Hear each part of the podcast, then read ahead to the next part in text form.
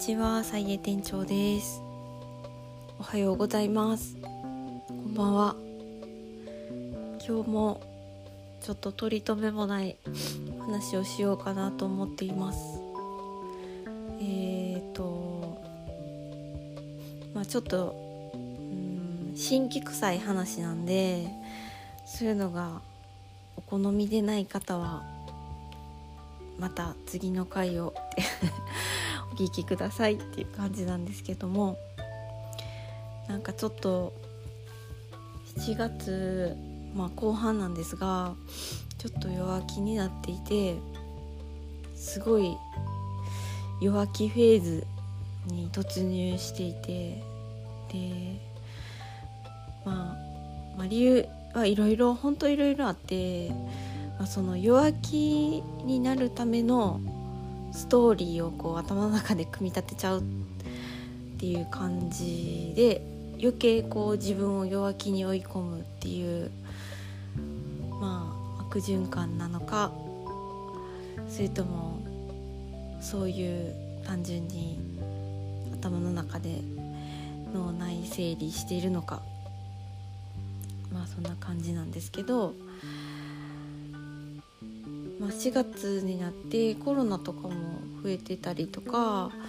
まあ、関係ないですないと思うんですけどその、まあ、若干こうその売れ行きが悪くなったりあと、まあ、自分がそのこうやったらいいかなと思って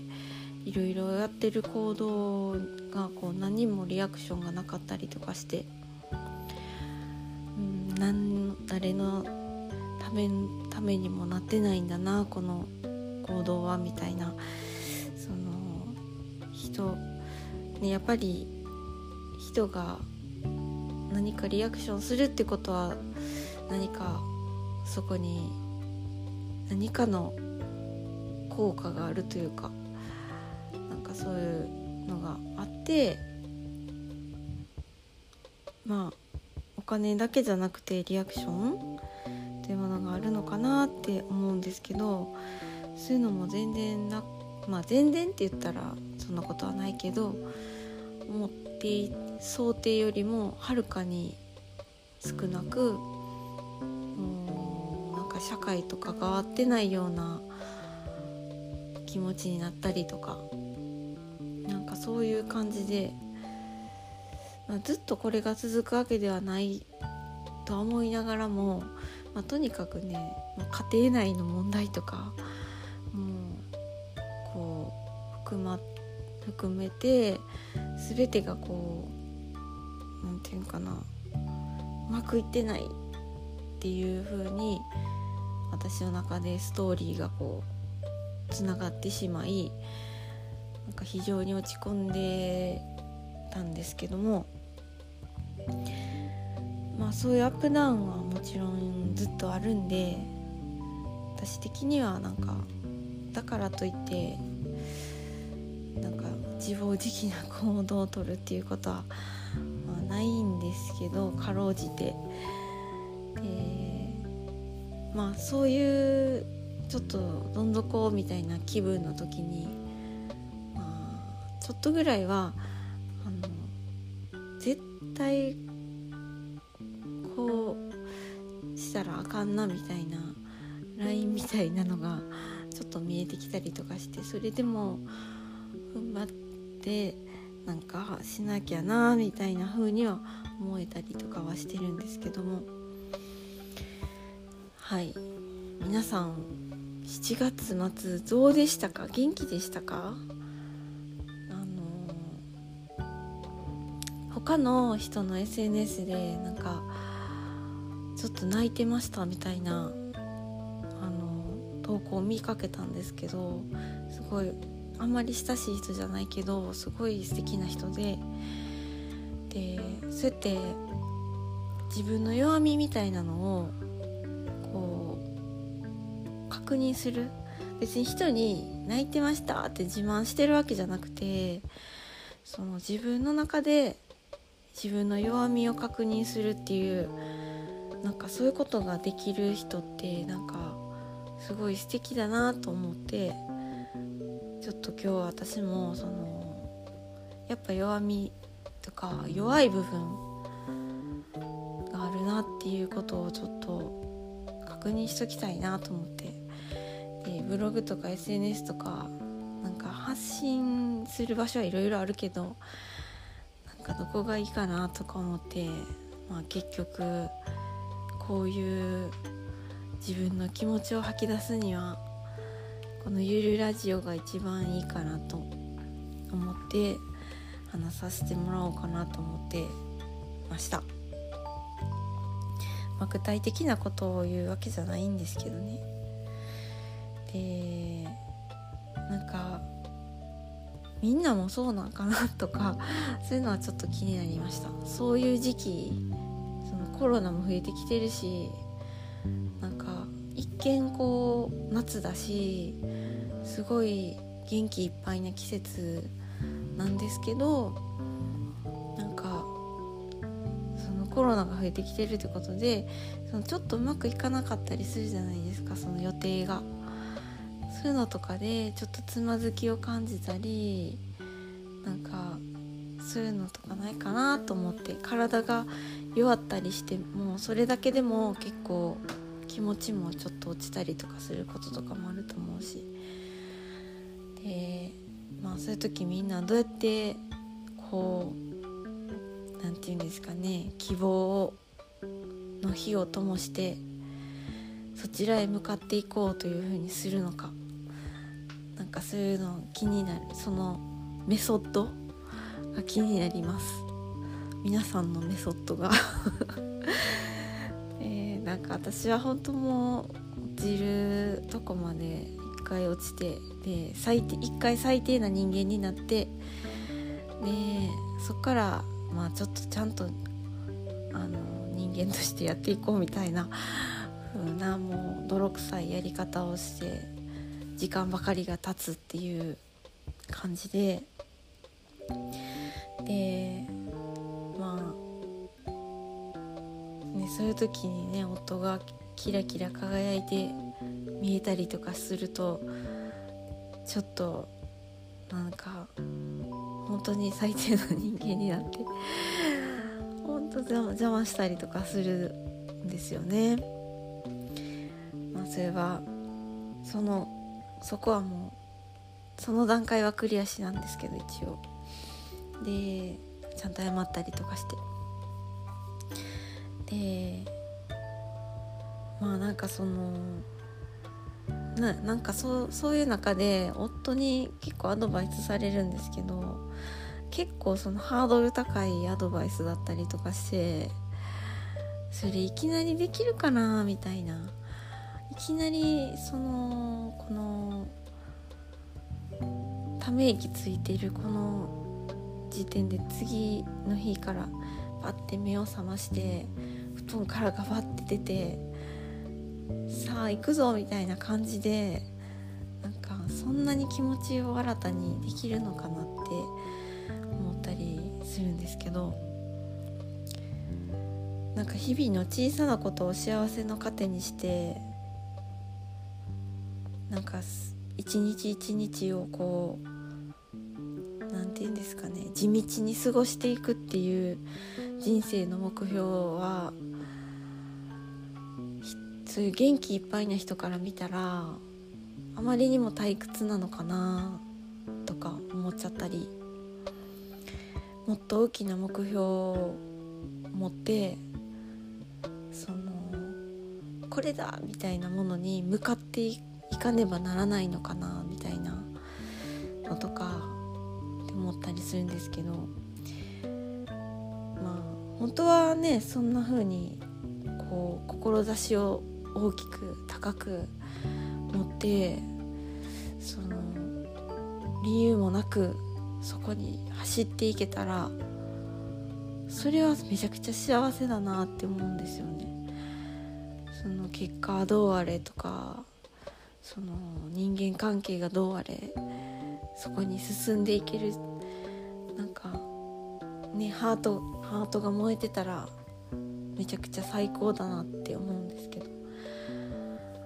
でも必ずしもねずっとそういう時期ばっかりじゃないと思うんですよね。ちょっとこう今日みたいに弱っている時とか。なんかそういう時はなんか本当に今日の夜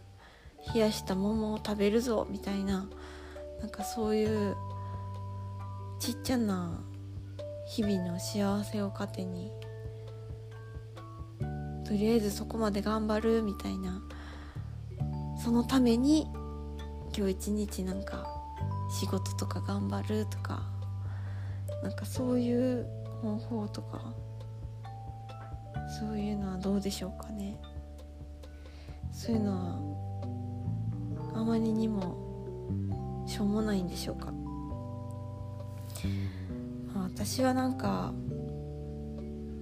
まあ最終的には何かそういうものにかけてこれだと思えるものなんてないんですけどでもなんかその憧れの人の行動をちょっと真似する疑似体験みたいなことぐらいはしてみたいなとか